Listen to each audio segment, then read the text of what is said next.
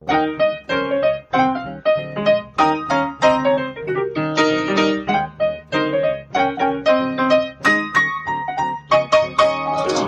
und herzlich willkommen zu Was denkst du denn? Mein Name ist Nora Hespers Mein Name ist Rita Molzberger. und wir haben einen Gast, nämlich Gesche Schaar. Hallo Gesche. Moin. Moin. da wisst ihr auch schon gleich, wo sie herkommt, aus dem Norden dieses schönen Landes. Gesche, äh, wo kommst du genau her und äh, was hat dich zu uns gebracht?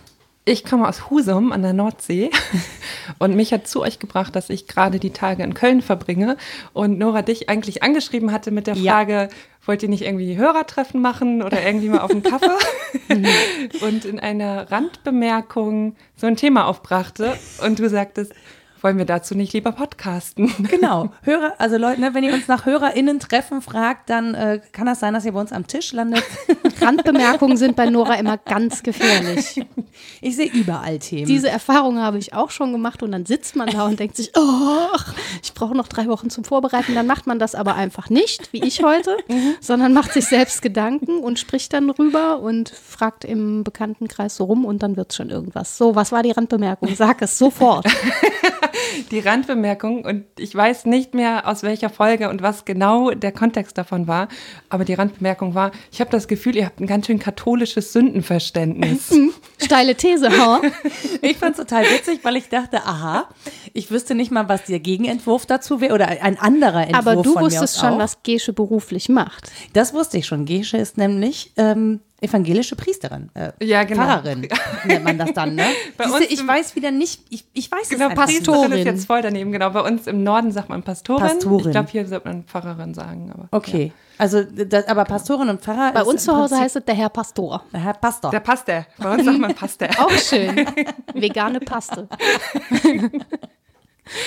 Also, okay. Und ähm, du hast dich damit dann ja auch auf jeden Fall theologisch beschäftigt. Du hast es studiert, ne? Dieses Theologie-Ding. Dieses Theologie, Ist ne? besser, wenn man Häufige Frage auch beruflich macht. Pastorin, das muss man studieren. Ja. Und Ja. wir studieren nicht singen und beten. Nein? Schafe Nein, leider hüten? nicht. Irgendwie schon. Hirtentum. Ja, naja, schon, ne? Der Pastor ist Ja. der, naja. Aber, aber Gesche ist auch Podcasterin. Sag kurz, was machst du für Podcasts? Ähm, ich habe ein Podcast-Projekt, das aber schon so halb abgeschlossen ist. Das heißt Hashtag Gastini. Da haben wir mit unserer US-amerikanischen Gasttochter, die zehn Monate bei uns gelebt hat, gepodcastet. Über ihr in Deutschland sein, über kulturelle Unterschiede zwischen USA und Deutschland und Dingen, die wir erlebt haben. Und jetzt habe ich gerade was Neues angefangen, das heißt Übergewicht. Genau. Und, genau. Da geht es halt über Gewicht, also ums Gewicht, aber auch nicht nur ums Abnehmen, ne? Hast du uns eben erzählt. Nee, genau. Also ich habe angefangen abzunehmen im Sommer mit, darf ich das sagen, Schleichwerbung, also mit Weight Watcher. Es ist eine Methode. Von daher. Hashtag Punkte essen. Ähm, und genau, da geht es so ein bisschen darum, wie ich, das, wie ich das so mache und wie es mir damit geht. Und ähm, aber auch so ein bisschen um Fragen so rundherum. Also ich fasse das immer so zusammen mit, wie sind wir mit unserem Körper in der Welt. Und da geht es ja auch ein bisschen um Sündigen, ne? Wenn man Ja. abnimmt und so, oder? Ich meine, da wären wir doch wieder mitten im Thema. Irgendwie ist mir das als einziger Kontext eingefallen, in dem wir das heute noch im Alltagsgebrauch benutzen, das Wort. Ich habe gesündigt, sagt niemand mehr, außer in Bezug auf Schokoladentochter oder Alkohol. ähnliches. Und äh, das möchte ich vorweg sagen. Es kommt mir vor, als sei die Gewichtsfrage eine sehr leichte und die nach der Sünde eine sehr schwere Entschuldigung. Sollen wir das Thema Also wechseln? echt, nein, nein, ich bin zufrieden. Aber tatsächlich benutzen wir doch Sünde, also wirklich sündhaft teuer, Ja. Ke- kenne ich noch. hab In Norddeutschland gibt es noch so einen Schnack, wenn man irgendwas so ein bisschen schade oder doof findet oder Mitleid mit jemandem hat. Ach, das ist ja Sünde. Echt? Das ist aber süß. Ach, das ist aber Sünde. Und das sagt man so zu Bagatellen. Ja. Ach, das gefällt mir. Das, finde ich, Wenn jetzt das jemand doll auf die Nase gefallen ist oder irgendwo, ach, das ist ja Sünde. was der eigentlichen Definition von Sünde Nicht schon so- entspricht. Doch, wenn man sagt, na, wenn es nicht eins sein mit Gott und alles ist prima und aufgehoben ist, sondern da ist irgendwas in der Ordnung verrutscht, dann passt es schon. Verletzung ist nicht so, wie es sein soll. Ja, irgendwie schon, oder? Hat sich jemand an dieser Person, die sich verletzt hat, versündigt? Das Universum oder so? Man weiß es nicht. Aber ähm, was mich ja interessiert, ne, ich, ich bin ja die, die wirklich so am wenigsten Ahnung hat von der ganzen Materie. Ähm, ich habe Sport studiert. Da ist das nicht Ja. so. Aber auf jeden Fall, ähm, habe ich mich gefragt, was ist denn dieses katholische Verständnis von Sünde? Also woran ist dir das aufgefallen? Mhm. Was macht es denn aus? Also ich habe ja gerade schon gesagt, ich habe nicht mehr die Folge rausgesucht, in der ich darüber gestolpert bin. Und ich bin auch keine Spezialistin für katholische Theologie und ich hoffe, dass ich nicht von irgendwelchen KatholikInnen jetzt auf die Nase bekomme. Auch von mir. Dafür haben wir extra die Rita hier. Die Box Nein, Mann. Für mich hat das ähm, klassischere oder katholischere Verständnis halt mehr mit ähm, Sünde und Buße zu tun und dem Verständnis von sich äh, ja für etwas sühnen müssen und sich freikaufen müssen und ähm, genau, wo, halt, Ja. wo halt nicht eigentlich Sünde immer mit Gnade zusammen gedacht wird. Würde ich protestieren? protestieren. Lustig. Wenn Katholiken auf eine Demo gehen, sind sie dann Protestanten. Ja, genau. Und Ameisen sind Insekten. So. So, dann haben wir diese flache Witz-Kategorie auch. Äh, Sowas muss immer als erstes raus. Ja, also darüber haben sich die christlichen Kirchen ja tatsächlich entzweit damals, ne? weil Luther sich im Wesentlichen wegen der Ablassbriefe aufgeregt hat, völlig zu Recht, wie ich meine. Ähm, dieses Loskaufen von etwas, was man da angestellt hat, ist dann schon das katholische Verständnis gewesen, aber ja, also ich kann da jetzt auch nicht als Theologin sprechen, natürlich nicht. Ich kenne mich nicht gut genug aus, aber soweit ich weiß, ist es spätestens so seit dem Zweiten Vatikanischen Konzil eigentlich Konsens, dass Sünde nicht eins sein mit Gott ist. Das heißt, irgendwas ist, wie gesagt, in der Ordnung verrutscht und nicht so ganz richtig. Und das hängt damit zusammen, dass wir Menschen sind. Wir sind immer schon schuldhaft verstrickt. Deswegen auch dieser Begriff der Erbsünde. Jetzt nicht, weil irgendwer mal in eine Frucht gebissen hat, sondern weil wir uns an etwas versündigen, in dem wir sind. Und Erlösung wäre eben in der Welt immer mal nur momenthaft, also so Glücksmomente, wo alles eins ist und dann dieser Glaube daran, dass das im Jenseits eben Aufgehobenheit sein könnte und nicht mehr Sünde. Das wäre, glaube ich, eher das, was ich darunter verstehen würde. Nicht so dieses, ich habe ein Malheur begangen und jetzt muss ich irgendwie zehn Vater unser beten. Wobei, aber könnte das nicht trotzdem unserem Grundverständnis? doch klar, weil wir irgendwie- die Beichte auch noch mitgenommen haben, oder? Hast du das auch machen müssen? Ich habe mal gebeichtet, ja. Ich habe schlimme Dinge gebeichtet. Ja, weil das ein Sakrament ist in der katholischen Kirche. Ja, mussten wir, drauf alle. Ne? Warst du auch sieben und musstest irgendwas erfinden? Genau, dass ich meine Mama geärgert Ja, ja. habe und meine Schwester und ganz Ja. böse war. Und dann hat er gesagt, ich verzeihe dir. Und da war ich ganz glücklich, weil es alles nicht so schlimm Wieso war, wie ich der? Der muss sagen, dass, also Entschuldigung, das darf der gar nicht. Der muss doch sagen, dass Gott dir verziehen hat, oder? Ah, Keine Ahnung, weil ich Ist doch kann mich, egal, ob der Pfarrer mir verzeiht. ehrlich gesagt kann ich mich da überhaupt nicht mehr so richtig dran erinnern. Aber es, es war schon so, dass ich dachte, Mensch, das ist aber mal schön, dass jemand sagt, naja, ist halt nicht so schlimm, dass, Ja. dass, so, dass man das sozusagen nicht immer mit sich rumtragen muss. Äh, Das fand ich irgendwie gut. So, aber an mehr kann ich mich jetzt auch nicht erinnern. nee, ich glaube, das ist schon auch ein Unterschied, ne? dass das als Sakrament äh, gefeiert wird sozusagen und dass das einfach eine heilige Handlung ist und man äh, das wirklich als Freisprechen von den Sünden begreifen kann, ist in der evangelischen Kirche nicht so, ne? Genau, also viele denken ja, dass Luther die Beichte abgeschafft hat. Das ähm, stimmt halt so nicht, aber wir haben es halt als Sakrament nicht mehr. Ja. Ähm, aber als quasi seelsorgerliche Handlung oder seelsorgerliche Haltung gibt es das ja schon noch. Ja. Und ich glaube auch, also ich habe echt so ein bisschen mit diesem Thema gehadert vorher, als ich herkam und dachte, was hast du dir da eingebrockt? Und jetzt aber nochmal für mich irgendwie neu entdeckt, welche positiven Sachen ich dem abgewinnen kann und warum ich gar nicht finde, dass das irgendwie veraltet ist oder unnötig, über das Thema Sünde zu reden. Weil Nora, was du auch gerade sagst, dieses, es ist schon auch gut gewesen, das dann mal sagen zu können. Also Sünde in, in Einzelhandlungen sozusagen, ist dann hier eher mit dem Begriff Schuld verknüpft. Klar soll es nicht darum gehen, Leuten zu sagen, ihr, ihr seid so schuldig und jetzt senkt eure Köpfe, sondern äh, in meiner Religion geht es eher darum zu sagen, ihr dürft aufrecht gucken. Aber Schuld ist halt eine Grunderfahrung, die da ist. Ja, genau. Also es spricht halt aus einer Realität heraus, die Menschen so erleben. Und die, die Stärke zu haben, das dann benennen zu können, ist halt was Gutes. Aber ich jetzt als kompletter Noob, das heißt, ähm, es gibt keine äh, in der evangelischen, äh, evangelischen Kirche, ich, ich habe hier, ich hoffe, ich, äh, keine Beichtstühle mehr, also weil Nee, genau. das okay, also es ist kein, Die benutzt in der katholischen auch äußerst selten jemand für die Beichte.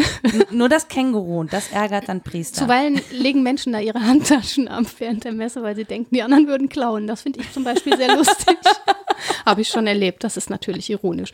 Nee, das kann ich auch gar nicht sagen, ob noch viel gebeichtet wird oder nicht. Ich weiß nur, ich habe das auch als kleines Kind als komisch erlebt. Und bei euch war das sein, sozusagen? Ja, die Erstbeichte ist wichtig. Die wird auch eingetragen. Das, Das ist, halt mit auch der Kommunion oder so, Ein, ne? Genau, das war mit Ja. der Erstkommunion zusammenhängend. Ich und weiß die, doch was. die, gut.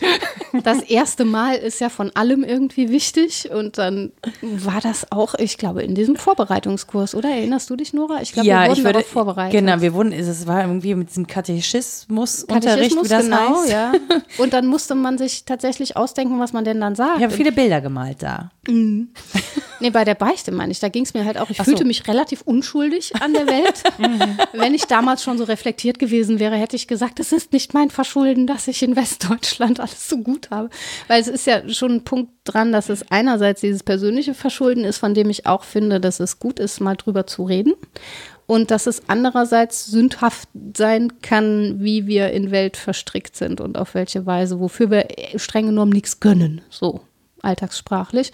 Und die Einzelhandlungen sind eben die, die wir bekennen können. Jetzt weiß ich nicht, welche Rolle du da erlebst als Pfarrerin, dass die Menschen einfach dich auch therapeutisch sozusagen brauchen oder reicht es schon, dass sie einfach mal drüber sprechen oder ist es wichtig, was du dazu sagst? Wie ist denn das? Ich habe alles schon erlebt. Also ich habe schon, also wenn es um, um diese Einzelhandlungen geht, dann sind wir ja sehr schnell eigentlich, dann ist es eine Frage von Moral. Ne? Ich, und das finde ich immer so ein bisschen schwierig. Ich finde schon, ja, wir sollten uns auch als TheologInnen irgendwie zu moralischen Fragen äußern können, aber in Vorsicht. Und vor allem ist Seelsorge halt nicht der Ort für Moral für mich. Ne? Ähm, das erlebe ich schon aber auch, dass ich da angefragt werde, dass Leute so ihre Dinge an mir abklopfen sozusagen. Oder War dass das noch So, okay? ja, so ein Okay dafür haben wollen oder auch damit provozieren und zu gucken, wie geht die damit jetzt um. Ach Gott, ja. Ähm, aber eigentlich geht es mehr darum, das, ja, dem irgendwie Raum zu geben und das anzuerkennen. Also wenn Leute sagen, dass sie sich schuldig fühlen, es ist, glaube ich, oft im, in Familie oder Freundeskreis, dass denen es einfach, man hat dann diesen Impuls, das denen ausreden zu wollen. Nein, ist, das ist nicht deine Schuld. Das Ist nicht so schlimm. Ja, oder auch, also auch wenn was wirklich Schlimmes passiert ist, sehr stark im Kontext mit Suizid zum Beispiel. Weil das, also ein Suizid richtet wahnsinnig viel im gesamten Umfeld an und stellt immer wieder Angehörige vor die Schuldfrage. Und das kannst du nicht wegwischen. Natürlich hat ein Mensch nicht dann Schuld, dass sich jemand umgebracht hat, aber dieses Gefühl ist halt da. Und das halt anzuerkennen und zu sagen, ja, Schuld ist eine wirkliche Erfahrung für dich, die da ist, das glaube ich für viele schon wichtig. Das halt nicht, nicht sofort wegzuwischen. Auch dann sozusagen einen Umgang mit Schuld zu lernen, ne? Weil ich meine, ähm, da, Rita hat das ja eingangs gesagt, wir machen uns ja grundsätzlich, wir machen uns schuldig an dieser Welt. Ne? Ja. Das, diese, das ist ja eine Diskussion, die wir beim Essen dann auch wieder haben. Naja, Vegetarismus, Veganismus, das ist ja, hat ja sehr viel mit Schuldfragen zu tun und an wem versündige ich mich wann, durch welche Nahrung. Ähm, und einfach da eine Grundhaltung zu haben, zu sagen, na ja, wenn wir in dieser Welt sind, dann können wir sozusagen nicht ohne Schuld sein. Heißt ja, wir müssen das auch aushalten, dass mit unserem Sein irgendwie auch Schuld passiert. Woran auch immer. Auch auch manchmal un unabsichtlich. Ne? Man kann sich ja auch unabsichtlich schuldig machen an irgendwas oder weil man was gelassen hat. Man muss ja auch nicht irgendwas tun. Ähm, und ich glaube, wenn wir das aber so von uns weghalten, dass wir, dass wir so etwas haben können wie Schuld, ähm, dann haben wir keine Chance, den Umgang damit zu lernen, wenn wir es nicht angucken können. Also so ganz grundsätzlich. Ich muss da ja hingucken können und dann, dann löst das natürlich Gefühle aus, die ich irgendwie nicht haben möchte, die unangenehm sind. Ähm, aber ich kann ja nicht sagen, ich will das nicht, deswegen gucke ich da nicht hin und dann muss ich das nicht fühlen. Ja, wobei Gesche ja fast das Gegenteil geschildert hat. Ich möchte dahin gucken. Ich habe dieses Gefühl und ich möchte einen Umgang damit finden und alle anderen sagen, ach lass mal, das ist doch, Ja, ist ja. doch gar nicht so schlimm, ne? Und da Genau. wirklich einen Raum zu haben, der das zulässt und vielleicht auch ein Gegenüber, das das offene Ohr dafür hat, das kann wahrscheinlich schon. Das war ein Plädoyer genau sozusagen zu sagen dafür, Ja, ne, dass genau. wir das natürlich lernen müssen, aber dass wir eben wenig Raum dafür haben, das zu lernen. Weil das heißt, also jede Auseinandersetzung mit solchen Gefühlen heißt ja eigentlich, wir brauchen auch Zeit dafür. Aber es ist spannend, ne? Warum kriegt man das denn ausgeredet, wenn man das sagt? Hast du da eine These zu? Warum passiert das, dass Menschen einen entschuldigen wollen? Das hatten wir auch schon mal, dass Ja. man sich eigentlich schlecht selbst entschuldigen kann. Man will das von anderen. Ähm, Puh. Ähm, wahrscheinlich, weil Menschen generell vermeiden, über Dinge oder oft vermeiden, über Dinge zu sprechen, die, es ist halt ein schwieriges Thema, ne? Also das macht ja mit einem selber auch was, überhaupt das Thema Schuld zuzulassen. Genau wie beim Thema Tod. Also wenn ältere Leute darüber reden wollen, dass die sterben wollen, das ist so schwer für Angehörige. Das ist so, nein, komm Oma, bist zwar 95, aber so. Und wenn die aber sagt, ich will eigentlich nicht mehr aufwachen, das zuzulassen, das macht halt mit einem selber was, weil man das auch an die eigene Sterblichkeit erinnert, zum Beispiel. Das ist bei, bei Schuld und Sünde vielleicht ähnlich. Ja, es kann auch sein, dass ich da einen anderen Erfahrungshintergrund und Raum habe, weil man als Philosophie-Studierend Habende. nee, äh, ne, man ist dann halt auch in Kontakt, insbesondere mit diesem Gedanken der Sterblichkeit, der motiviert ja ganz viel philosophisches Denken, die Schuldfrage selbstverständlich auch auf unterschiedliche Weise. Ähm, und da ist nur ein Punkt, an wem versündige ich mich sozusagen, was ist mir heilig? Es gibt ja auch so Versprechen, die ich mir selbst gebe, die ich dann brechen kann und so weiter. Aber das hat dann Raum im Denken und im Fühlen auch.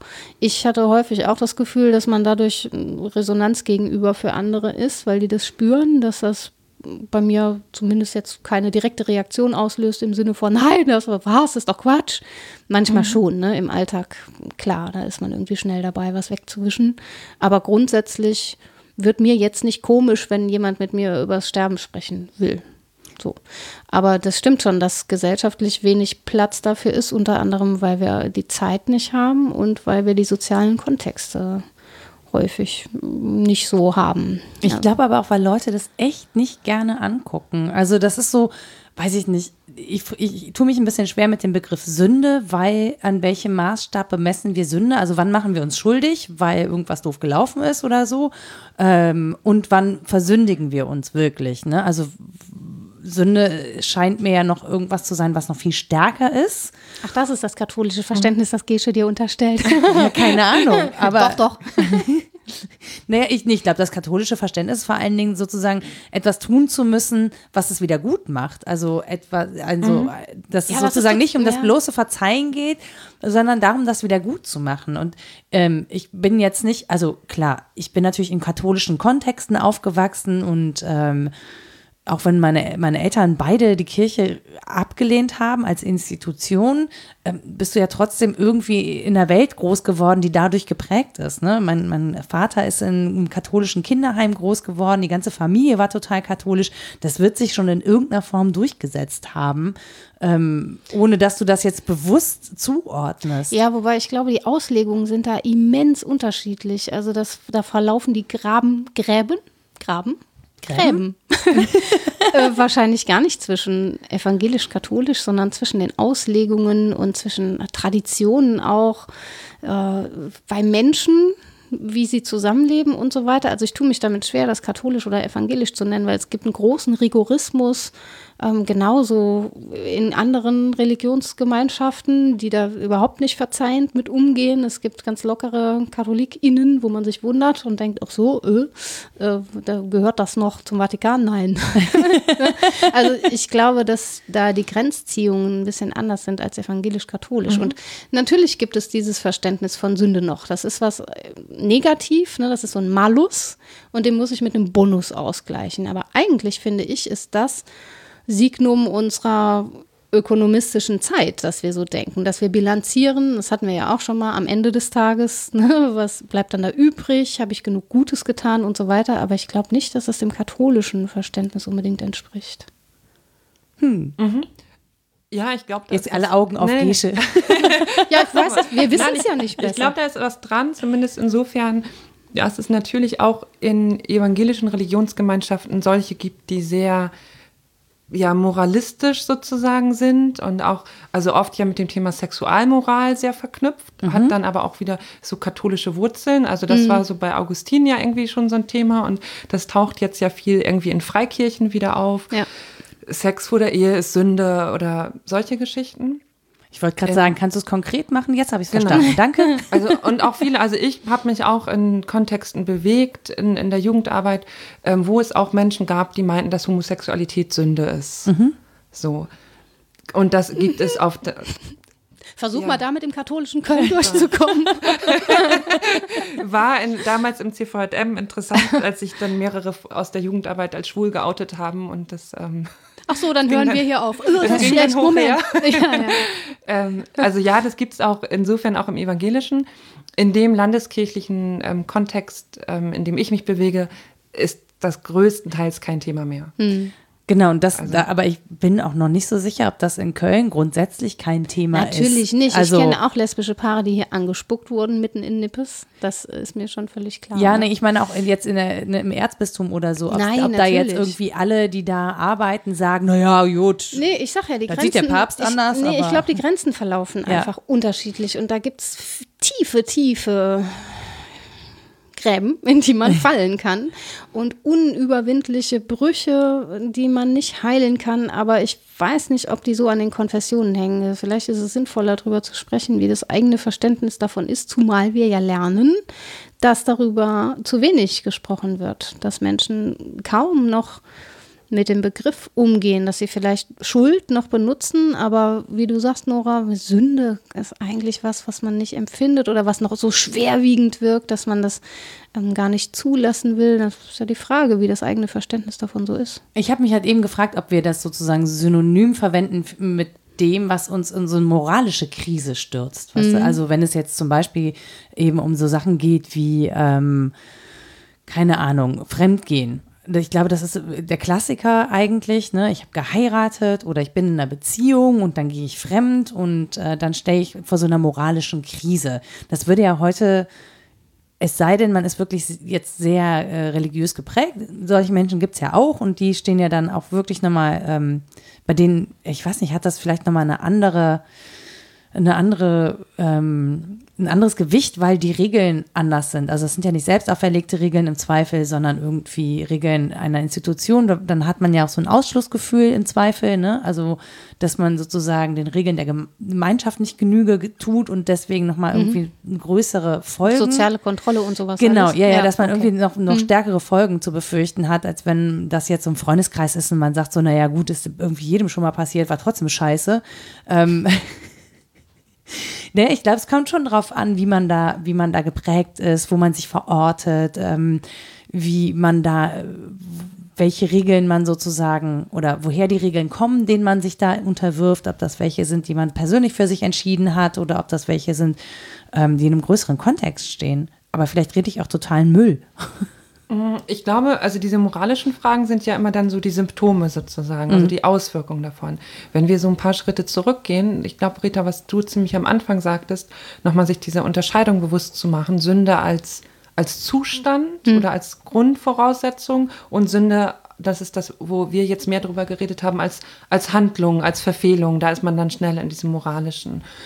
Für mich ist die Frage wichtig, was macht das mit einem, wenn man über Sünde spricht? Ne? Dass es halt nicht der Punkt sein sollte, kleinen Kindern einzureden, du bist ja so sündig und jetzt erzähl doch mal was oder so, sondern dass es eigentlich darum geht, diesen Grundzustand anzuerkennen. Sagen, ja, wir sind sündig in der Welt. Man kann Sünde als Beziehungsabbruch definieren. Ne, also Sund kommt irgendwie, das kennen wir irgendwie, mehr engen Sund als Trennung. Im theologischen Sinne Trennung von Gott. Also man ist, Genau. was meintest du vorhin so mit, da ist die Welt irgendwie nicht mehr. Genau, es, ist, es gibt kein Einssein mit Gott. Genau, Das also man ist Man ist davon Genau. getrennt und auf Menschen übertragen ist es Beziehungsabbruch. Mhm. Also wir sind immer in diesem, in diesem Zwiespalt von, wir sind eigentlich Beziehungswesen, also das ist so meine tiefste Überzeugung. Wir wollen, Menschen wollen eigentlich in Beziehung sein, aber wir scheitern immer wieder daran, das sozusagen perfekt in Anführungszeichen zu machen. Also wir werden, sobald wir miteinander in der Welt sind, werden wir uns verletzen, werden wir uns, ähm, werden wir lügen oder werden wir irgendwelche Dinge tun. Konflikte austragen auf jeden genau. Fall. Und das ist für mich eigentlich die, die Grundhaltung von, der Grundgedanke von, von Sündigkeit, zu sagen, wir können das nicht schaffen. Wenn man das aber anerkennt, zu sagen, es ist so, dann kann das auch wieder was Befreiendes haben. Sagen, okay, ich muss mich eben nicht jedes Mal einzeln schuldig fühlen. Es, ich, ich nehme das als Teil von mir an. Und den letzten Bogen, um damit mein, mein lutherisches Herz, also damit ich das einmal gesagt habe, einmal, einmal den guten Luther zitieren, ähm, der hat gesagt, wir sind Sünder und Gerechte gleichzeitig. Wir Das- sind immer beides. In- Ich sage das mit meiner, in meiner Sprache heißt es Liebe und Fehler. Es ist immer beides. Und genau, gehört zusammen. Also die KatholikInnen und TheologInnen, die ich im Vorfeld gefragt habe, sehen das exakt genauso und das sind zufällig Menschen der anderen Konfession, aber ist die ja sind gut, wenn die katholische ne? Kirche das mit Luther jetzt dann auch noch Ja, wir haben es eingesehen. Wir wollen euch auch heimholen. Nett von uns, die, oder? Die große Versöhnung.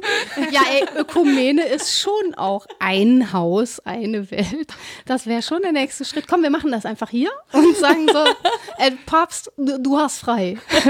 Wir brauchen dich nicht mehr. Wir haben das jetzt vollzogen. das, Läuft. Abendmahl mit Bananenkuchen. ja, genau. Läuft Und, bei und, und das Schöne ist, drei Frauen, drei Haarfarben. Wer, Ja. denkt, wer denkt an nicht an ähm, Religion? Ja, wie dem auch sei.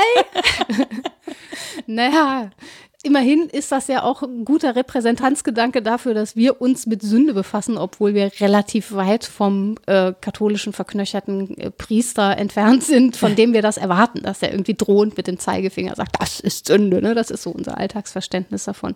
Dass wir uns damit beschäftigen, heißt ja auch, das ist eigentlich schon ein Alltagsthema, genauso wie du das dargestellt hast, Gesche, dass wir qua Conditio, Conditio Humana, also so uns, ist unsere menschliche Verfassung. Ne?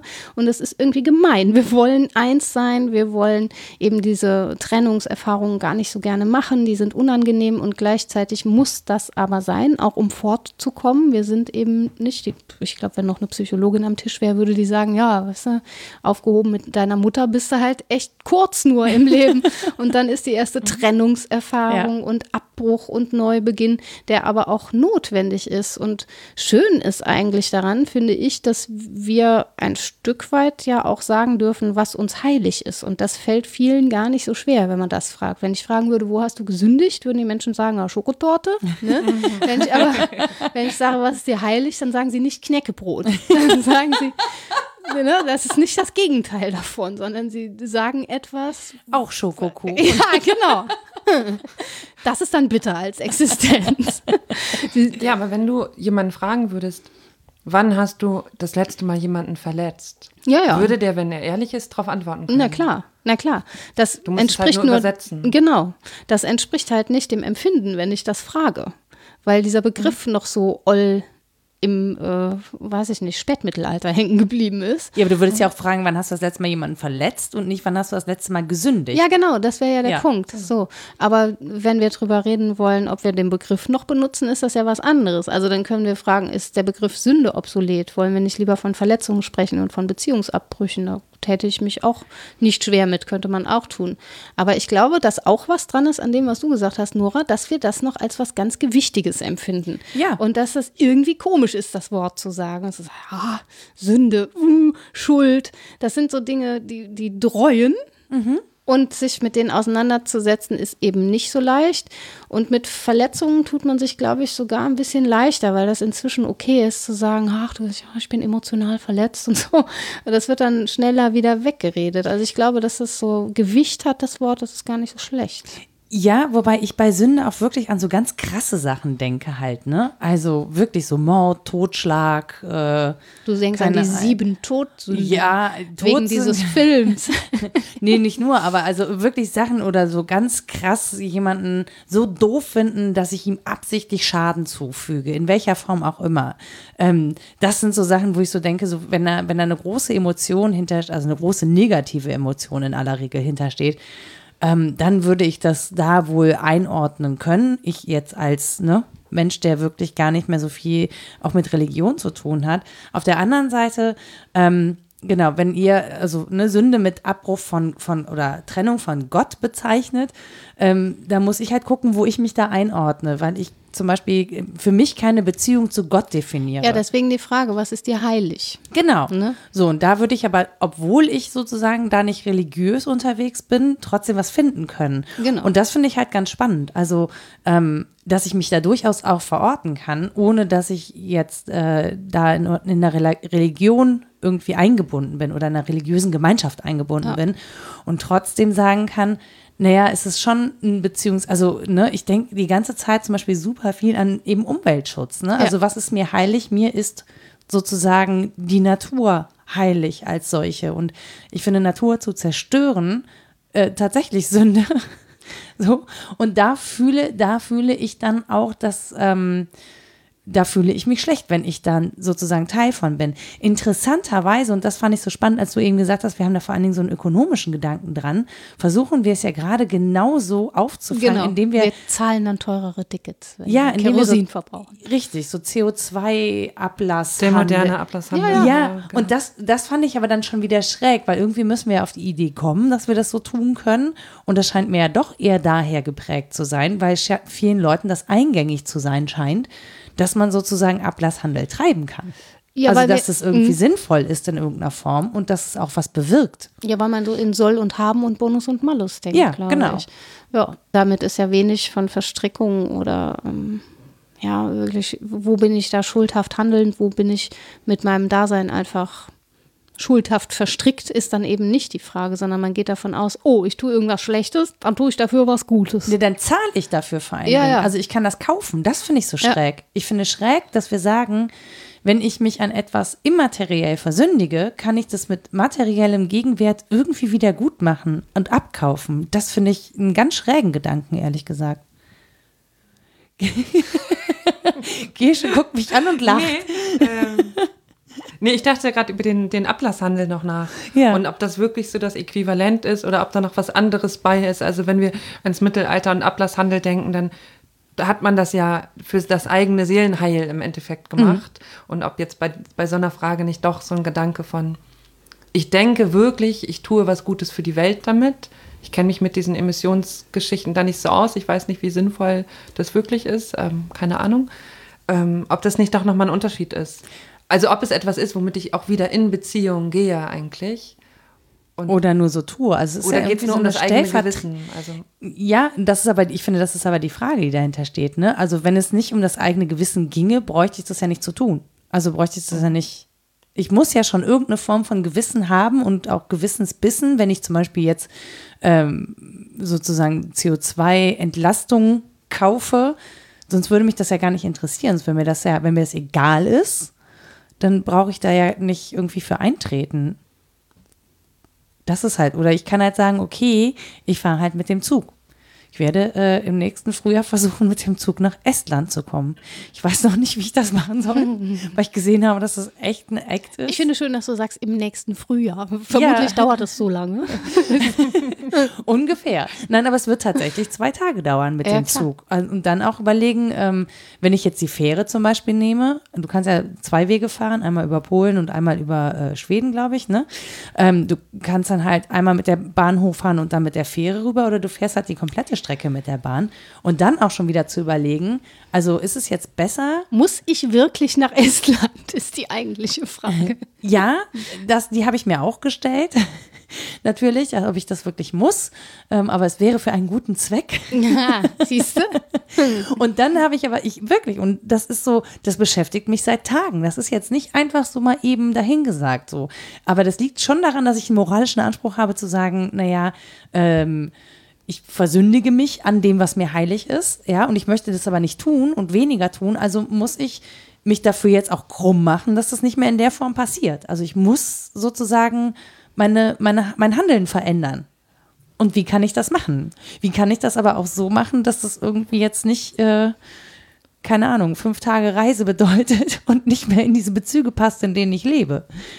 Das ist, also bei mir ist das schon eine Gewissensfrage, ehrlich gesagt. Oder muss ich halt diesen Job absagen und sagen, nee, ich kann nicht nach Estland, weil, weil. So. du landest immer so schön schnell wieder bei, bei der Moral. Das ist das Einzige, was Ja. mir zur Verfügung steht. Ja, ich würde da einmal anknüpfen, wenn diese, diese Gedanken von Umwelt, äh, also wie bewege ich mich in der Welt, um der Umwelt möglichst wenig Schaden zuzufügen und so weiter, ähm, den Beziehungsaspekt da mal hinzuzufügen. Ja, also dann geht es ja nicht nur darum, wie, was mache ich und versuche ich nicht zu fliegen, versuche ich vegan zu leben, sondern wie gehen wir in diesen Fragen miteinander um. Und da kommt für mich dann wieder Sünde als Grundhaltung ins Spiel. Denn wenn ich mir meiner eigenen Sündhaftigkeit bewusst bin, kann ich gnädiger, also Gnade wäre das theologische Wort dazu, ja, kann ich gnädiger auf mein Gegenüber gucken. Mhm. Und genau daran mangelt es, glaube ich, auch oft in diesen Diskussionen, Ja. dass eben der eine sagt, ja, aber ich esse ja kein Fleisch und dafür kann ich dann Auto fahren und aber ne, die hier die die böse Greta, die ist jetzt aber auch und hat da und dieses und jenes und ihre Crew von dem Schiff, die sind aber auch geflogen und dann übersteigern sich diese moralischen Ansprüche, also die man aneinander hat irgendwie, dann ist niemandem geholfen. Wenn man sich bewusst macht, sobald ich in der Welt bin, ähm, richte ich Schaden an. Also bin ich sündhaft, bin ich nicht perfekt, kann ich auch auf einer anderen Basis darüber ins Gespräch kommen. Klar. Also, genau. Und Na? irgendwann geht das auf die Frage von, von Vergebung und Versöhnung hin. Ja, da wäre ich auch gelandet. Ne? Es geht ja auch ums Verzeihen. das ist schön. Und sich, doch, doch, ich denke so mit und denke, doch, doch, das wäre der nächste Schritt. Oder sich selbst mehr zu verzeihen, heißt auch anderen mehr zu verzeihen, je mehr, äh, in der Anerkennung ähm, meiner Schuldhaftigkeit und auch im Bewusstsein dessen, dass ich das grundsätzlich vermeiden möchte. Es ist ja nicht so, dass meine Anerkennung des schuldhaften Daseins so weit führt, dass ich sage, da bloß mal jetzt. Jetzt ist Ja, es ja, auch das- egal. genau, das- Weil das die Haltung kenne ich, die Ja. kenne ich schon auch, dass Menschen so sehr intellektuell parlieren darüber, wie ihre Verstricktheit und ihr soziales Gewordensein dazu führen, dass sie bestimmte ja, Regeln brechen, die sie sich sonst auch selbst auferlegen würden im Konjunktiv. Aber da hält sich ja eh keiner dran. Das ist das eine. Ne? Das andere ist, nee, ich feiere das dann auch. Ich feiere sozusagen, dass ich schuldhaft in der Welt bin, indem ich ähm, dem Genuss heilige. Was ja schön ist, es kann man denn auch machen. wirklich gelitten? Ja, genau. man fragt beim Fleisch, das auf dem Teller liegt, hat es sehr gelitten? Ich möchte, dass es sehr gelitten hat, das Tier. Das ist Dann eine ist es Rebellion. besonders gut. Ja. Das ist natürlich eine, eine flapsige Übertreibung, aber diese Grundhaltung gibt es auch. Und ich, Ja, es ist ne? Sarkasmus als Ventil auch. Genau, ne? ja. Und da die Tugend der Mitte zu finden und wirklich zu sagen, ich erkenne das schon an, in welchen Bezügen ich nicht anders kann, weil Mensch sein und so. Die anderen können auch nicht anders. Da kann ich gut verzeihend mit umgehen und gnädig sein, im besten Sinne, ne, als Mensch gnädig sein. Und dann aber nicht ähm, ständig über die Stränge zu schlagen und zu sagen, ja, ist halt so.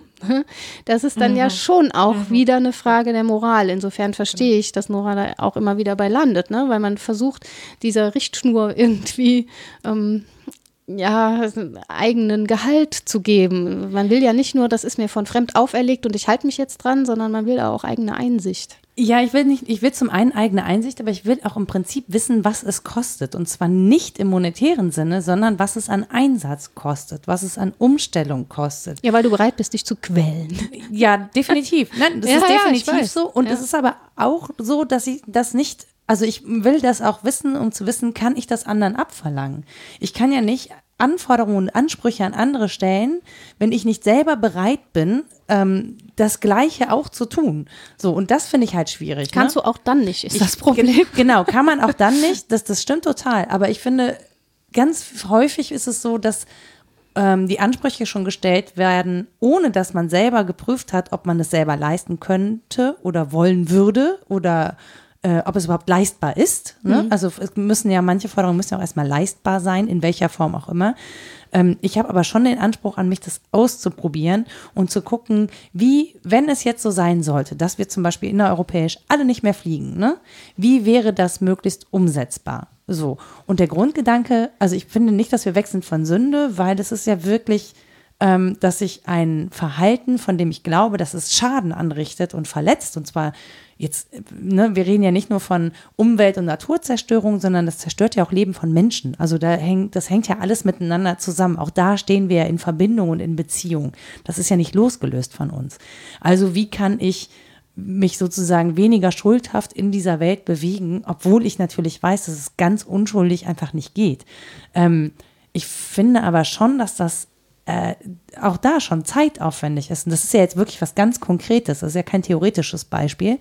Ähm, und äh, allein zu sagen, ich nehme mir die Zeit, darüber nachzudenken, das auszuprobieren, verschiedene Wege, das sozusagen sehr real verschiedene Wege auszuprobieren, ähm, das verlangt mir was ab. Das verlangt mir auch ein Umdenken ab und ein, ein noch mehr Fragen, ehrlich gesagt. Also ich bin da noch keiner, Du bist- keiner guten Lösung Ja, gekommen. ich glaube, du bist in dem Punkt eben auch wie viele andere, das geht ja jetzt nicht um einen persönlich, eine persönlich, sondern wie viele, ähm, ein Stück weit auch Perfektionistin und möchtest eigentlich, dass die Folgen deiner Handlungen absehbar sind. ja, So. das möchte ich. Schwierig.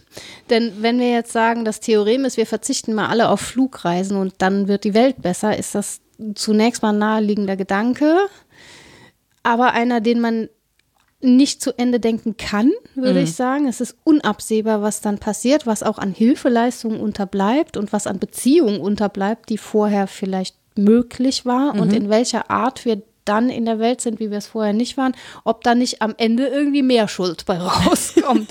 Na, also Ja, ja. doof gesagt. Ja. Das ist tatsächlich das Problem der Unabsehbarkeit ähm, meines Handelns, was ich werten würde als Teil meiner Verstrickung in Welt, dass ich das nicht kann. Auch das ist Conditio Humana. Ne? Wir wissen das nicht so ganz genau. Wir müssen da einen Entwurf von machen, aber Aber das finde ich, das finde ich einen extrem spannenden Gedanke, dass das auch mit Kontrolle zu tun hat. Ja. Also das glaube, Akzeptieren ja. von Schuldhaftigkeit sozusagen heißt, ich gebe auch ein Stück weit Kontrolle darüber ab, was ich überhaupt leisten kann. Ja, aber auch ja der Gedanke, lässt sich Schuld messen eigentlich, ne? Mhm. Also lässt sich eine Schuldhaftigkeit gegen die andere abwiegen oder nicht?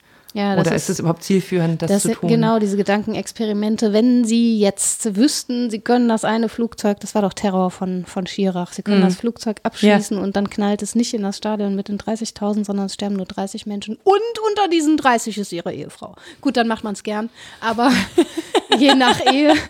Ne, also diese, ja, muss man doch flapsig, Ja. ist doch klar, dass das nicht geht. Und bei den Gesetz der Zahlen kommt man dann immer raus, auch in der Philosophie. Das macht die analytische Philosophie auch sehr gerne. Die sagt dann, die Frage ist nicht sinnvoll gestellt. Und das stimmt in dem Punkt. Ich finde, es ist häufig eine Form, sich rauszureden, sehr kompliziert. Zu sagen, die Frage sei nicht richtig gestellt, aber in dem Punkt stimmt es, glaube ich. Die Frage trifft nicht ins Herz der Sache. Das, damit treffen wir nicht den Punkt, der uns beschäftigt. Was ist der Punkt, der uns beschäftigt? Na, wie unsere eigene Handlung auf Basis dessen, was wir alles sind, wie viele Beziehungen wir haben und wie wir geworden sind, Effekte erzeugt und welche. Das wollen wir gerne wissen und wir verzeihen uns kaum, dass wir das nicht wissen können. Auch das ist Signum der Moderne, glaube ich, insbesondere der Postmoderne, genau wie dieser ökonomische Gedanke. Das hat mit Kontrolle und Bilanzieren zu tun, wäre meine These. Aber die Lösung, auch bei solchen philosophischen Gedankenexperimenten oder Spielen, ist dann immer, dass es nicht auflösbar ist. Ja, natürlich. Oder? Ja, ja, klar. Das ist es ja heißt, auch nicht. Also- Über, übertragen auf Noras äh, Also ich kann- Flugfrage.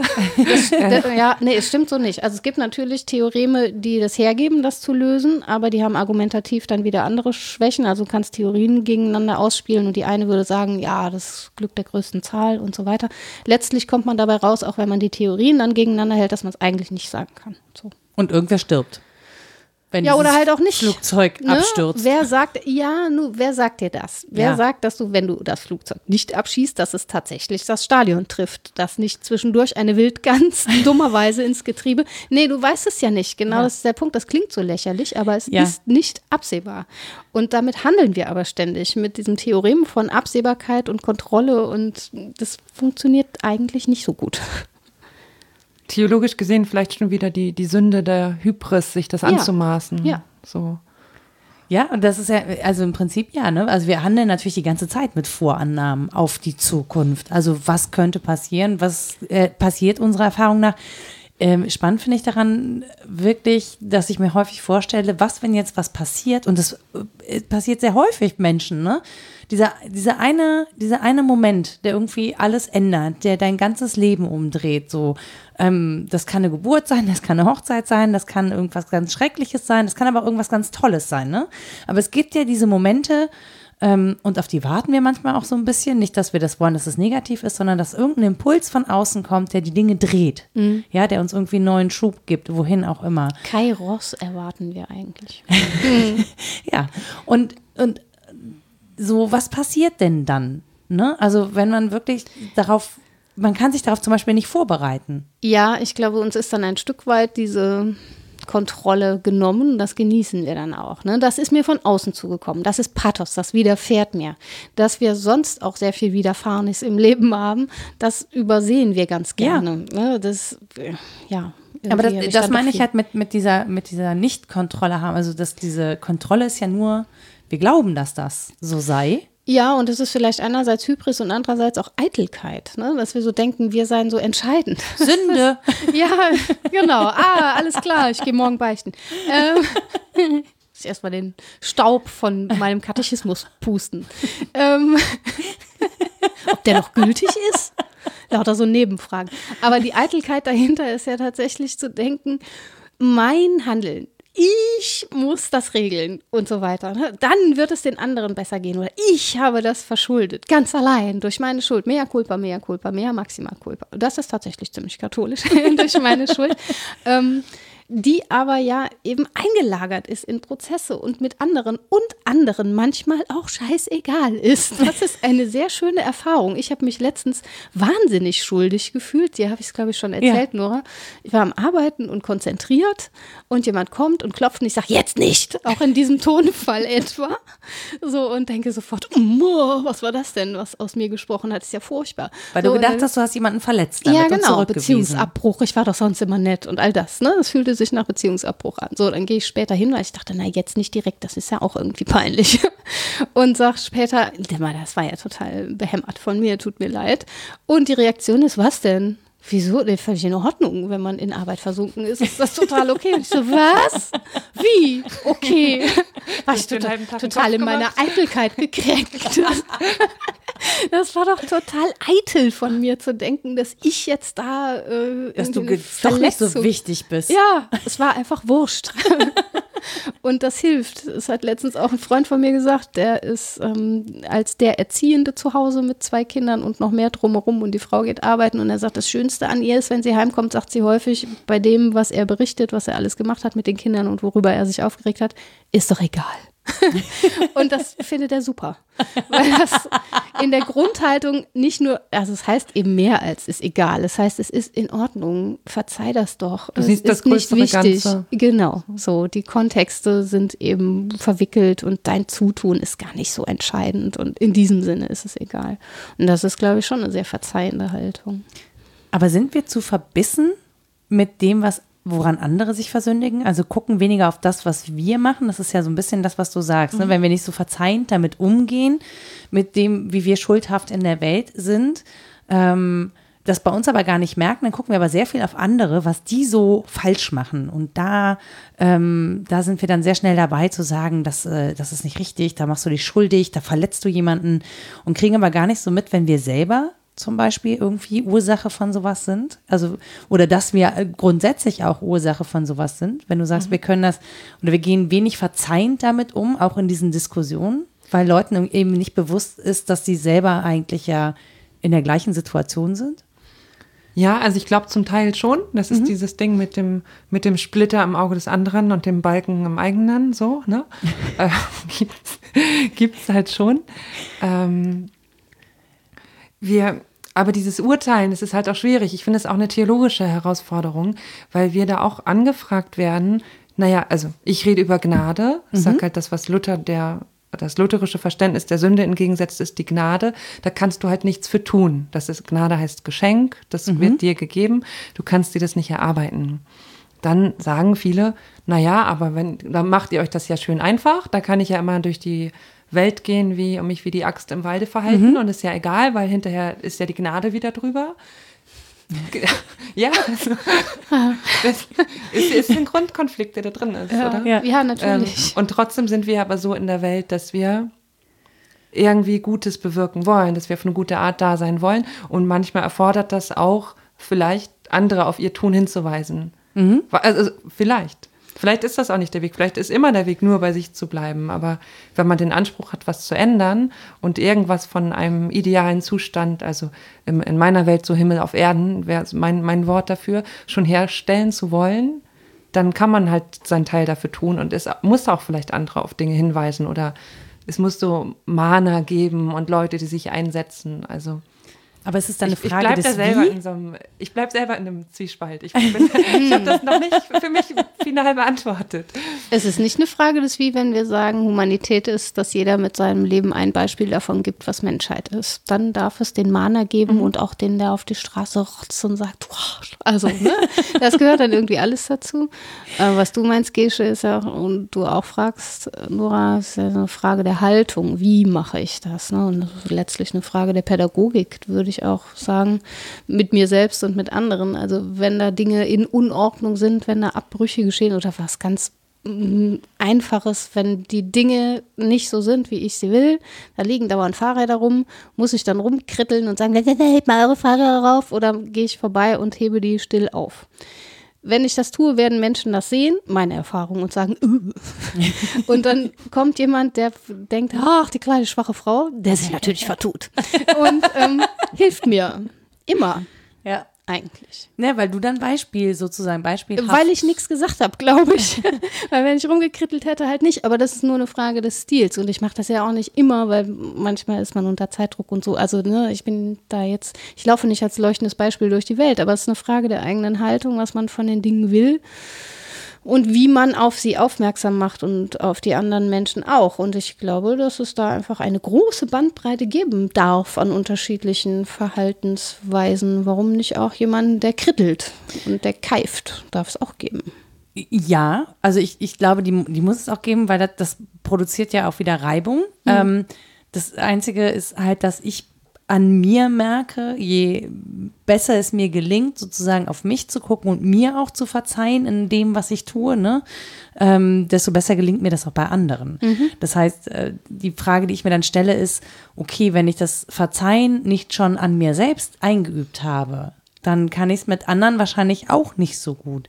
Vielleicht sind Menschen, die anderen Leuten so wenig verzeihen, irgendwie vielleicht verzweifeln die eben auch daran, dass sie eben nicht alles ähm, oder dass, dass sie selber auch fehlerhaft sind und möchten vielleicht damit von, von sich ablenken. Ne? Also von dem eigenen Fehler behaftet sein oder das anderen zuweisen und zu sagen, "Da- du machst ja auch Fehler, so. Ja. Ja, so, dass man sich so ein bisschen da, weil es einfach so ein doofes Gefühl ist. Also sich an was schuldig zu machen, ist einfach ein, ein doofes Gefühl. Das will man auch nicht mit sich rumschleppen. Aber So. ist das dann auch ein Stück analog zum Thema Liebe? Also ihr habt ja über Selbstliebe auch neulich gesprochen, zu sagen, sich selbst zu lieben und andere zu lieben, sich selbst zu verzeihen und auf sich selbst gnädig zu gucken und das dann auch auf andere tun zu können. Ich glaube schon. Also, ich glaube, das kann ein Weg sein. Es gibt eben auch andere Wege. Das ist unterschiedlich für Menschen, was sie auch brauchen und wie sie groß geworden sind und ob das der nächste Schritt sein muss. Andere sind vielleicht sehr beim anderen und denen würde man sagen, nur du darfst auch mal auf dich selbst gucken. Das ist so schlimm auch nicht. Das, ne? das gibt es ja schon auch als Phänomen. Ich finde das halt auf jeden Fall ein Gewinn, wenn wir anfangen, hermeneutisch mit unserem Dasein umzugehen, sozusagen. So wie wir seit dem Dreißigjährigen Krieg gelernt haben, auch mit heiligen Schriften hermeneutisch umzugehen, dass das ausgelegt werden muss, was da steht, dass das nicht klar ist, dass da nicht sich was Göttliches ausspricht und jetzt Vogel frisst oder stirbt, sondern dass wir auslegen dürfen. Und das dürfen wir in Bezug auf moralische Fragen natürlich, und das dürfen wir juristisch und psychologisch und alltagsphilosophisch und sonst wie auf alle möglichen Weisen tun. Ähm, ich glaube, ich würde das als sündig empfinden, wenn wir das nicht tun, weil wir das schon können. Ne? Wenn wir uns so gar nicht damit befassen, auch das kann man verzeihen, aber ja, diese, diese Möglichkeit der Auslegung gar nicht zu nutzen und mal zu bespielen, was kann alles sein, wer kann ich alles sein, was können die anderen aber auch alles für mich sein und so, wie könnte Welt aussehen, das finde ich einfach ein großes Privileg und da würde ich auch für plädieren, dass man das ruhig tun sollte, wenn man Zeit und Muße dafür hat. ja, die haben wir ja alle nicht. Wir haben ja alle Nee, keine natürlich Zeit, wir haben alle Das keine ist schon- Muße. das ist das Wir sind- Schlupfloch. Wir sind, wir sind eh alle schuldig, also hauen wir mal schön in die Kacke. Ja. Ist ja nachher, wie hast du gesagt, da ist dann nachher die Gnade drüber. Genau. Packen wir da einmal rüber. Im Rheinland heißt das, machen Läppchen drum. Einmal Gnade drüber, fertig aus. So, haben wir fertig. So Was kostet diese Gnade? Ich nehme zwei. Da wären wir doch eigentlich schön am Leben alle, da könnten wir alle nett zueinander sein, weil wäre ja egal. Da sind wir ja nicht so. Also ich, ich, finde, ich finde den Punkt tatsächlich sehr spannend zu sagen, naja, ähm, dass dieses Verzeihende, diese Gnade, die dazugehört, ähm, dass ich sie, dass ich sie nicht erarbeiten kann, das ist, das ist unserem Leistungsgedanken völlig fremd. Ja, dass ich mir etwas nicht erarbeite. Schwer nicht, zu ertragen für viele. total, dass ich es nicht erkaufen kann oder so oder dass ich das auch geschenkt bekomme. Wir wollen ja nichts mehr geschenkt Ja, aber den haben. Himmel auf Erden ja auch. Auch den kann ich ja nicht herstellen. Ich kann den ja nur begünstigen. Genau, Vielleicht. ja, aber dann, wenn du was begünstigen kannst, dann kannst du was dafür tun. Aber wenn du Ja. Gnade nicht mal begünstigen kannst, sondern wenn sie dir einfach gegeben wird, Ja. dass, äh, obwohl du vielleicht auch ähm, dir da eher eine Bestrafung wünschst. Es gibt ja Sachen, Mhm.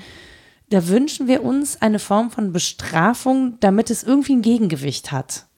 Ja, ich dachte, das ist äh, für diejenigen, die das jetzt christlich aussprechen, diese Worte Gnade und Sünde, ist das mit der Taufe gegeben. Die ist also jetzt für die christlichen Religionen ja das Moment, in dem die Gnade geschenkt ist. Da kannst du auch nicht austreten, du kannst aus der Kirche austreten, aber aus dieser Gnade, du wirst ja äh, drin, ähm, ja, groß und die wirst du auch nicht mehr los. Soweit ich weiß, ist das das Verständnis und zu der kannst du dich natürlich entschließen. Und da geht's auch da, hermeneutisch würde ich sagen, geht's nicht darum, dass du einmal irgendwie Krisam auf den Kopf gekriegt hast und Wasser, sondern darum, dass einmal irgendwie gefeiert wird, dass du in der großen Liebe groß werden willst. Ja, Ja. Klingt, ich finde, das klingt theoretisch total super. Dass aber wir das Verständnis Ja. von, von Sühne oder Opfertheologie überwunden haben, weil es das eine ein für alle Zeit Opfer gab, mit die Erkenntnis von, wir könnten das sowieso nicht leisten, Ja. hat einer für uns gemacht, Ja. ist erledigt. Und man muss das ja auch nicht christlich denken. Man kann das ja auch anders denken. Ich kann ja sagen, ich habe eine äh, liebende Umarmung an die Welt, zu der ich mich ein Stück weit entschlossen habe, die mir aber auch geschenkt wurde. Ich kann in dem das Dasein bejahen, Nietzsches Ja zum Leben. aber ich wurde doch geworfen. ja, aber das kannst du ja bejahen, dieses geworfen das sein. Kann man schon. Aber wenn nicht, Ja, das ist, also du kannst dich daran abarbeiten, aber es gibt schon ein grundsätzliches Ja dazu, dass du sagen kannst, Existenzialisten würden halt sagen, oh, höchstens vielleicht. Deswegen ist der Suizid ja so ein Problem. Ja, aber das ist die Frage, ob du nicht auch, es geht nicht um Konfession oder sowas, ich fühle mich da jetzt auch unwohl mit mittlerweile, dass du dieses Ja zum Leben und zur Existenz sagst und damit Gnade erfahren hast, die eben auch erlaubt, dir zu verzeihen und anderen zu verzeihen. Das finde ich schon denkbar. Ich, ich muss ja, ich, das ist vielleicht sehr heidnisch, aber ich muss ja sagen, dass das tatsächlich, das ist ja was so Yoga-Übungen auch zugrunde liegt, mit denen ich mich ja auch nicht so lange Ja. beschäftige. Ja, ja. Aber ich merke einfach, dass diese Auseinandersetzung damit mir gut tut. So, und wenn mir das gut tut und wenn ich sozusagen ähm, mich weicher mache, das ist ja das, was du versuchst, Flexibilität in Körper und Geist herzustellen, ähm, dass es mir leichter fällt, verzeihend mit anderen umzugehen. Und mir ist es aber wichtig, also nicht um meinetwillen, sondern auch um der anderen willen, dass es eben zu weniger Spannungen kommt und Verspannungen und Vergegnungen, wie du sagst, ähm, sondern dass es häufiger gelingt, das eben gut hinzubekommen, auch wenn man ständig wieder daran scheitert. Das liegt nur an den anderen übrigens. Klar. Na, aber auch dieses, aber auch mit diesem Scheitern irgendwie entspannter umzugehen und das auch loslassen zu können und zu sagen, ja, das ist jetzt, das ist doof gelaufen, nimm neuen Versuch, ja, es kann an einem anderen Tag wieder besser laufen und so. Das habe ich total üben müssen. Jetzt jenseits von einer religiösen Prägung, die dem Yoga natürlich irgendwie über den Buddhismus, glaube ich, so mitgegeben ist und so. Ähm, aber ich kann mich mit dem Gedanken inzwischen ganz gut anfreunden, dass das okayer wird. So. Und deswegen, das, ich finde das grundsätzlich spannend. Also deswegen finde ich es halt auch spannend, über, über Sünde zu reden, über davon, was wir für ein Verständnis von Sünde haben, wo das herkommt oder herkommen kann. Ähm, und wie wir damit einen guten Umgang finden können. Weil ich glaube, das ist letztlich nicht die Frage, ob es das gibt oder wie wir das benennen oder so, sondern ich glaube mit diesem Gefühl, dass wir, ähm, dass wir uns schlecht fühlen, weil wir jemanden verletzt haben, absichtlich oder unabsichtlich und in welcher Form auch immer, das können wir, da, mit dem können wir uns, glaube ich, alle verbinden, würde ich jetzt mal so behaupten, oder? Ist das für als Theologin dann nicht mehr so? Du Läuft da nichts mehr für mich doof? persönlich Ja, läuft da nichts mehr genau. doof? Ich bin natürlich perfekt in der Welt. Du redest auch nur mit evangelisch Getauften über Schuld und Sühne, ist schon klar. Also Genau, ich rede natürlich generell nur mit äh, meinen Generell, Kirchenmitgliedern. Eine sehr vernünftige Haltung, die das Leben strukturiert. Ja, ich find, Widerspruch finde ich auch generell doof. Ja. Deswegen das mit der Kanzel und so, das ist ganz Die habe ich praktisch. rausgeschmissen bei mir aus der Kirche. Das Ah. war das erste, war bei Ah. mir die, die Kanzel raus und dafür hinten eine Bar rein. Ja. Aber ähm, Was? Das- Gibt's da Alkohol? Mal, ey, ich kenne so, ich kenn so eine Bar in Nippes, Na Nora, klar. da ist eine umgebaute Kanzel als Bar ausgebaut, sage ich dir das später. ist doch gut. Dann gehen wir dahin. ja, Und machen da gleich weißt du, was da drauf steht? Nein. Spiritus Sanctus. Clever. ja, ja. Aber Nora, das war gar nicht deine Frage eigentlich. Nein, das war nicht meine Frage. Aber vielleicht kommen wir da nochmal hin zurück. Ich habe es vergessen. Was, was Nein, wie es dir jetzt als, The- also wie es dir als Theologin damit geht. Du beschäftigst dich ja damit. Kommst du besser mit dem Gefühl klar, dich schuldig zu fühlen oder ähm, das Gefühl zu haben, ich habe da jetzt jemanden verletzt? Kannst du das für dich besser ertragen oder sagst du dann, ähm, keine Ahnung, komm, bist du dir jedes Mal darüber bewusst, dass eben auch Gnade in der Welt ist? Kannst du, hast du damit einen anderen Umgang als wir, ich zum Wie Beispiel? sie das denn vergleichen? Ja, genau. Ich dachte, also man kann ja immer nur, man weiß ja immer nur, wie es in der eigenen Man Haut hat, ist. wollte ich gerade sagen, man hat sich aber auch dahin entwickelt. ja, das du bist ja nicht als Theologin auf die Welt gekommen, Hm. oder? Naja, Pastorentochter. Ach so, ja, okay, okay, okay. Diese Information Nee, fehlte mir. Ich gehe. Ähm, was mir leichter fällt, und das hat aber mehr mit viel Umgang mit verschiedenen Menschen zu tun und viel Seelsorgegesprächen, ist ähm, alles andere als das, alles andere als perfekt, aber wertfreier durch die Welt zu gehen. Also weniger zu urteilen und weniger zu werten. Und je häufiger ich das in meinem Umfeld an mir erlebe, wenn ich Menschen etwas erzähle, und die verurteilen mich nicht. Also dieses, es ist für mich im Moment eins der, eins der schönsten Gefühle in, in Freundschaft und in Begegnung zu merken, dass jemand nicht über das urteilt, was du sagst. Ne? Und das hat ja einen großen Vergebungsmoment schon, weil schon klar ist mit gewissen Dingen, man verurteilt sich selber schon. Also man hat ein Gefühl von, ich habe mich versündigt, ich habe Schuld auf mich geladen und du begegnest jemandem und der spiegelt dir das nicht wieder. Der, der begegnet dir so wie, es ist okay, ich verurteile dich nicht. Das ist schon ein Vergebungsmoment. Und ähm, das ist, finde ich, so ein, das geht dann so hin und her. Je häufiger man das erlebt, dann kann man es an anderen wieder ähm, mehr tun. Und natürlich hängt das für mich mit einer theologischen Überzeugung zusammen, die mich trägt. Ähm, ja, so.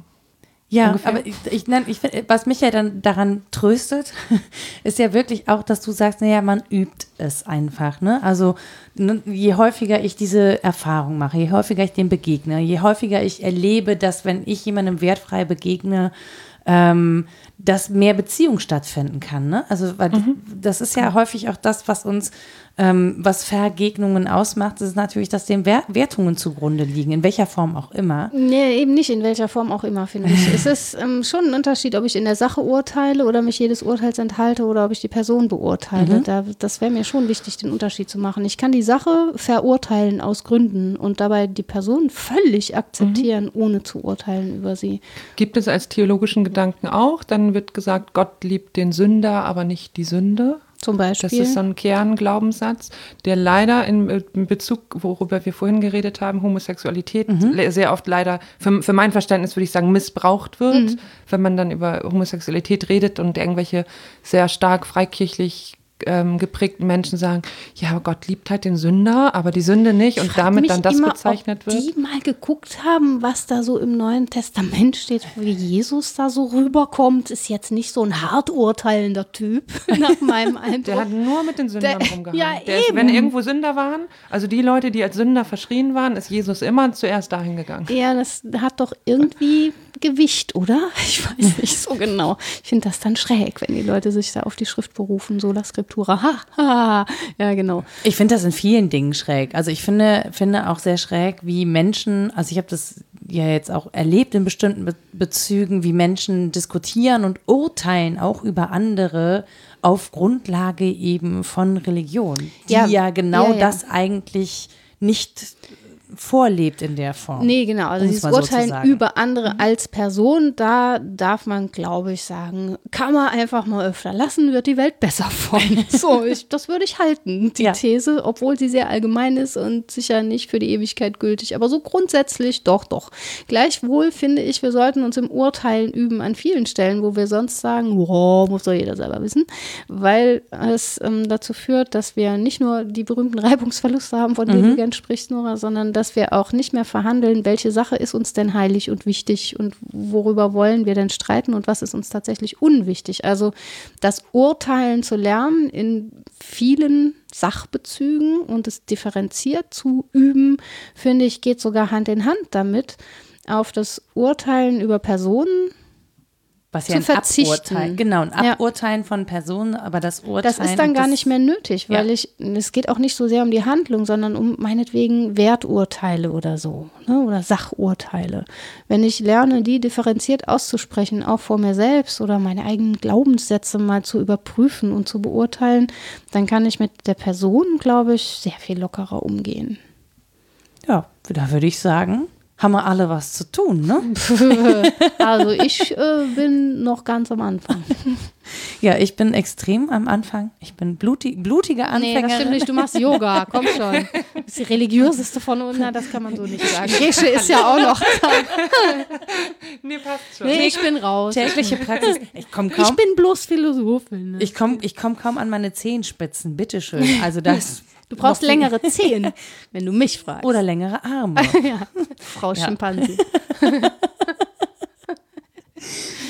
ähm, ja, aber be- wo wir gerade da bei längeren Armen wären, nein, ich finde überhaupt gar keinen sinnvollen Übergang gerade, weil du mich eines äh, wundervollen Übergangs ja beraubt hast, indem du nur E-Mails äh, geschrieben hast und Ja. nicht äh, und Gespräche geführt Also ich hast. kann im Nachhinein jetzt nach dem Gespräch, glaube ich, einiges an Literatur nachliefern, wenn Ach. das denn interessiert, weil mir aufgefallen ist, worüber wir so gesprochen haben und dann im Kopf ja immer mal was klingelt. Ich werde da also gerne was nachliefern, zum Beispiel zur Hermeneutik seit dem Dreißigjährigen Krieg. Das war Gadamer, den ich da zitiert habe. Und dann gibt es viel über das dialogische Prinzip, äh, ich und du von Buber. Und dann können wir ja auch den Katechismus noch aufschreiben. und es gibt natürlich auch theologische Lexika, in denen äh, so Lemmata aufgeführt sind, wie Schuld, Sünde und so weiter. Die sind irgendwie auch hilfreich, nehme ich an. Und Gesche hat bestimmt noch viel mehr Ideen. Ich, genau, das hätte ich nämlich, das wäre eine Frage, die ich dir jetzt noch stellen würde. Gibt es denn irgendwas Literarisches, wo du dir auch so Inspiration holst, jetzt neben, äh, Neben der Bibel. ja, Nein, sie liest nur die Bibel. Nein, jetzt speziell zu dem Thema. Also man kann ja sehr viel lesen. Ich weiß gar nicht, wie viel es dann irgendwie da noch. Ich kann jetzt so ganz konkret zur Sünde gar nichts sagen. Ich habe ich hab einen Lexikon-Artikel äh, reingeguckt, einmal rübergelesen und sonst ist für mich passiert Theologie viel mehr im Austausch mittlerweile als in Büchern. Also ich bin sehr froh, dass ich diesen Punkt Universität gerade hinter mir habe und das, Autsch. das was so im, es tut mir leid. Für, also für, für mich ist es so, anzufangen, das, was man im Hinterkopf hat, mit Menschen in, ins Gespräch zu bringen. Das, das heißt, du könntest eher Oma Hesemann äh, zitieren oder würdest dann eher. Also die Menschen, denen du begegnest, Von als, Erfahrungen erzählen. ja, als Lehr Lehrerinnen und Lehrer. Die Naja, so aber die ganzen begegnen. theologischen Hintergründe, wen das interessiert, man kann das ja schon Also nachlesen. natürlich Es gibt es, gibt ich kann natürlich- euch auch ja. theologische Literatur Musst du ja nicht. Ich sag nur, man Also, kann das. Also es ist ja alles gewachsen auf der Basis Genau. von, es ist jetzt nicht reines Aber manchmal, keine Ahnung, manchmal gibt es ja so ein, so ein Buch, wo man sagt, okay, da wird das, oder auch ein Roman, wo das irgendwie massiv thematisiert wird. Also ne? das, was ich zitiert habe aus Ferdinand von Sühne? Schirach, ähm, ja, das heißt jetzt Strafe und Verbrechen, Ja. ja, aus Gründen. Und Ja, das, ich meinte Terror Ich von, von Schirach, Ja. das mit dem Flugzeug und dem Abschuss und so weiter. das wurde, glaube ich, auch verfilmt, oder? Ja, das war ein Fernsehfilm und Ach da so, konnte ja. man live oder live, nicht live, weiß ich nicht, online voten oder so. Irgendwie sowas. Äh, was da jetzt mit Schuld und so zu tun hat. Dann gibt es von Günther Anders einen sehr schönen Brief. Ähm, ja, ach, ich liefere Literatur noch nach. Genau, liefer sie doch gerne nach. Ähm, Gesche, wenn Menschen dich erreichen möchten, Ah, wo dürfen sie das tun, wenn, wenn du das möchtest? äh, auf jeden Fall gerne. Äh, Twitter und neuerdings auch Instagram. Yay! äh, Chasarella. Bei Facebook mit meinem Klarnamen Gesche Schar. Und ja, ihr findet mich auch, wenn ihr mich googelt. Okay. Und uns findet man unter www.wasdenkstudenn.de. Ihr könnt uns eine Mail schreiben an rita.wasdenkstudenn.de oder nora.wasdenkstudenn.de. Ihr findet uns auch bei Twitter unter wddd-podcast. Wir haben eine Facebook-Seite. Ihr dürft uns, wenn ihr möchtet, bei Steady unterstützen und uns einen Euro dalassen. Ähm, und genau, ihr dürft uns bewerten, wo wir doch gerade bei Ja. Urteils- und Werturteilsfreiheit Den Podcast, nicht uns als Personen. Und gnädig bitte. Yeah. High five. Sehr wohl. Also, das Schlusswort hatte dann in dem Fall Gesche. Und wir sagen danke fürs Zuhören und bis zum nächsten Mal. Tschüss. Tschüss. Tschüss.